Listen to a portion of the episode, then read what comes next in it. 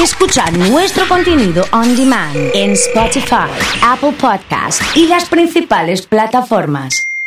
Comunidad Fan. Un lindo momento. Está Carlos Zavalle, como todos los jueves. Carlos, bienvenido, ¿cómo estamos? Oso, ¿cómo estás? Un gusto saludarte como siempre, ¿eh? Contento creo que estás. Estoy contento, estoy contento, pero más contento estoy por el día que hace y porque me parece que entre tanta pálida o entre tanto desafío energético, vamos a tener un lindo momento en un jueves soleado con las puertas del estudio abiertas Excelente. para que podamos trabajar así, Sí, tranquilos. sí. Eh, hoy trajiste algo para degustarnos, pero además trajiste un amigo invitado, ¿no? Correcto. Tenemos a Pascal, que es un amigo de la casa, obviamente, eh, originario de Francia. Lo vamos a saludar. Se puede Hola- presentar, sí. Hola Pascal, ¿cómo va? Hola, Uso, ¿cómo estás? Un gusto que, que nos visites y, y nos acompañes en este ratito, ¿eh? Todo gusto mío. Yo estaba de paso por Rosario y siempre cuando paso por ahí eh, hay una parada obligatoria, es visitar a, a los hermanos Zavalle. Le vamos a poner eh, justamente un poco de ingrediente de lo que representa Pascal. Eh, es uno de los representantes más importantes de Casa Pirque. Eh, buenos vinos, ricos vinos. Y creo que es el, es el jugador indicado para que esté en este ratito con nosotros. Sí, perfecto, perfecto, obviamente. Además, eh, un gran recorrido en, en- en la industria gastronómica, en la idea de servicio, en el concepto de vinos y bueno, que él nos cuente un poco. Hemos hecho algunas cosas ya y vamos a hacer más.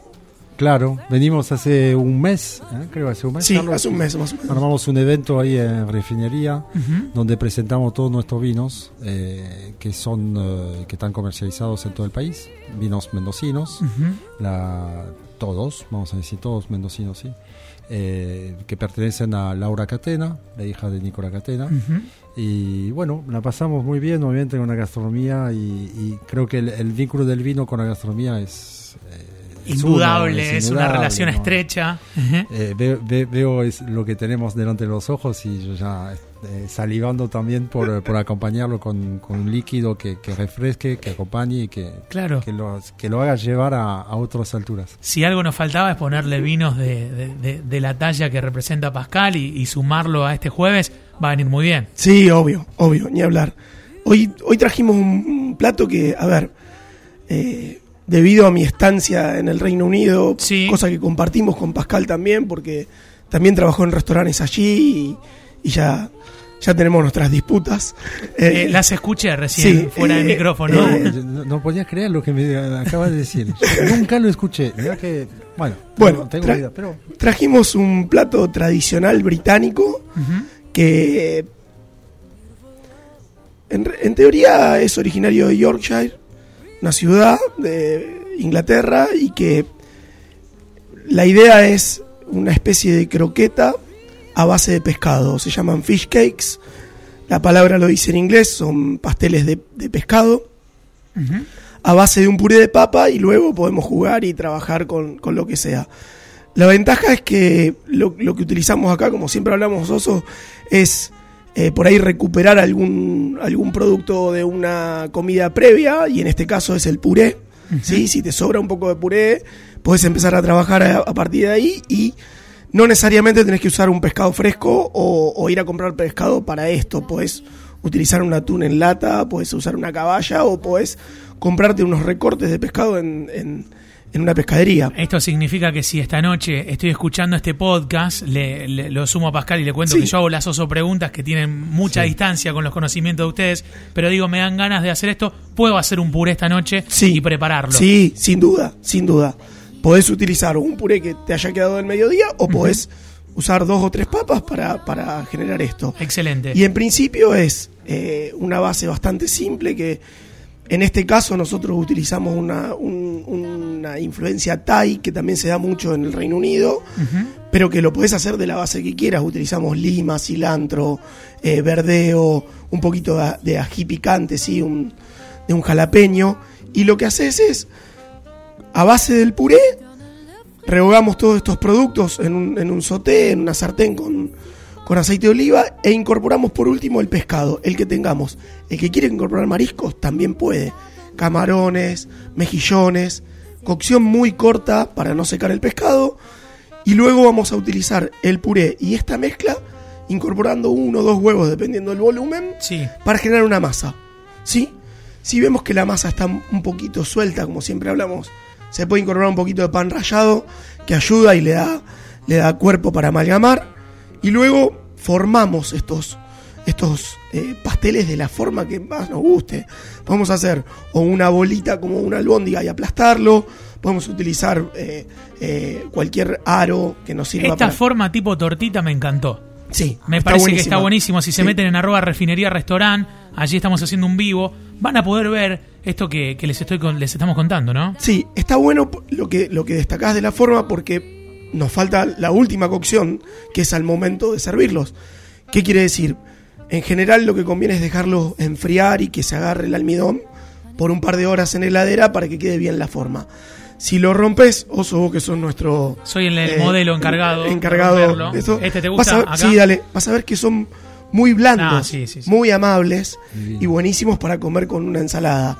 Entonces, una vez que están fríos, vamos a ir a plancha, plancha caliente con un, apenas una película de aceite y vamos a dorar por los dos lados, teniendo la precaución de no romperlos con una espátula, vuelta y vuelta las veces necesarias, hasta que llegue el calor, hasta que se, se, se- se doren bien y luego los servimos con una ensalada. En este caso hicimos una mayonesa de pimentón, unos encurtidos, unos pimientitos fritos. Para el jueves, si el sol nos viene bárbaro, eh, Sí. el plato de hoy. Un Y buen blanco Le, también. le iba a preguntar Claro. a Pascal, ¿qué, Esto- qué le Yo sumamos? tenía una pregunta. Sí. Eso, por ser francés, yo, esto lo dorás con manteca. Sí, también. Ah, sí, ¿o no? cómo no. Sí, también. Queda sí. ahí el truco Sí, muy bien, ¿eh? Sí.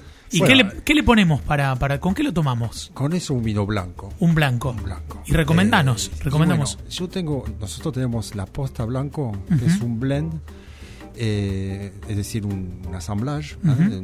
una mezcla de uvas que eh, se hace con Torrontés, Sauvignon Blanc y Gewürztraminer.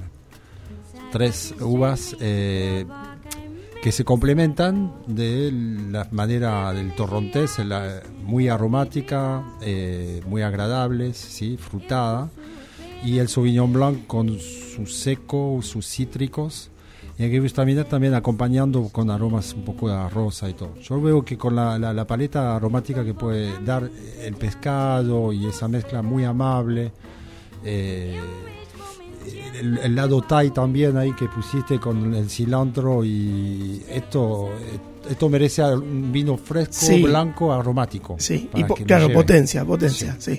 ¿Hay una temperatura del vino blanco? Porque siempre lo resaltamos en, en- en diferencia con, con, con el tinto, en la relación de que el, de que el blanco es fresco, fresco. Siempre dicen, bueno, un blanco fresco. Sí. Sí, ¿Y, y cuánto, cuál es la temperatura?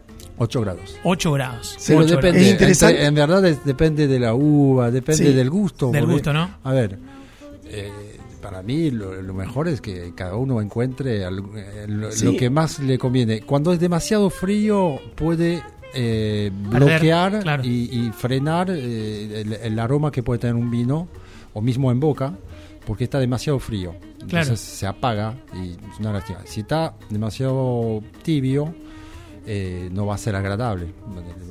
Va- no va a levantar la acidez que queremos. ¿8 grados le pones al blanco? Sí, a ver, un poco menos también me Ah, gusta. ¿sí? Me Mirá. gusta un poco menos, sí. Mirá. Pero eh, esto es interesante porque las oso preguntas siempre dan en el clavo y, y la polémica nunca falta. A ver, eh, es verdad lo que dice Pascal, hay, hay un, un rango de, de temperaturas para aprovechar al máximo los aromas de los vinos, obviamente que desprendan, pero en general la gente quiere beber bien frío. Sí, Sí, entre 6 y 12 Sí, grados. yo, yo, Sí, yo me voy más para el 6, sí. Muy Sí, bien, muy gusta, bien. Me gusta eso. Los voy a sumar, eh, ya concluida la, la charla de hoy, pero el jueves arrancó con una, con una pregunta allí en el pase con Flor y con Gaby. Este es un programa, es un programa que nos gusta comer y hablamos mucho de comida. Y es sobre la fruta. Y dijimos una encuesta, ¿la fruta es un postre? Sí. Y yo sí, dije que te iba a sí, preguntar a vos. Sí, para mí sí. ¿Es Sí, un postre para vos la fruta? no hay dudas. Sí.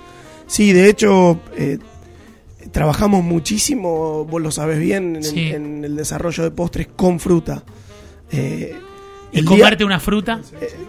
Sí, bueno, de hecho, claro, acá mi hermano me destaca que una de las creaciones que tenemos es un ceviche de frutas, que sorprendentemente cuando vino Anthony de la Mar, ¿te acordás? Sí. Yo lo dije como un an- anecdótico, digo, bueno, y nosotros hacemos un postre que seguramente vos lo has hecho en alguna ocasión, que es, hacemos un ceviche de frutas a modo de tiradito, Sí. con cilantro, eh, con cítricos, eh, obviamente un almíbar, cilantro, digamos, eh, emulando un, un ceviche, pero sí.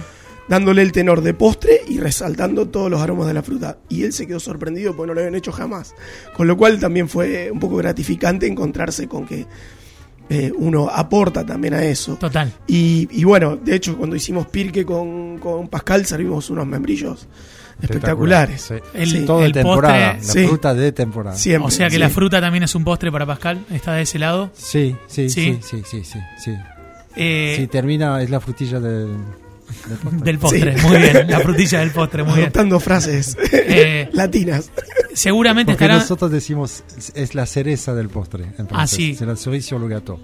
Uh, ahí Pero está, muy por bien. Eso, por eso acá me costó. Nos eh, faltaba un poquito de La traducción, la Nos traducción. faltaba un poquito de francés. Claro, y seguramente estaremos de acuerdo que Mbappé es una gran aparición, pero bueno, Karim Benzema, que es jugador de Francia, ¿no? Y sí, sí, sí, sí. Ha, ha puesto a Mbappé ahora, ¿no? Futuro. Vamos, vamos por el Eh, futuro. Apuesta por La Mbappé. verdad es que es increíble. Charlábamos el otro día con un amigo que tenemos en común, Sí, con Gustavo, sí. eh, y destacábamos Mundial Campeón del Mundo, Francia, sin eh, eh, Benzema. Benzema. Sin Benzema. Increíble. Está- increíble.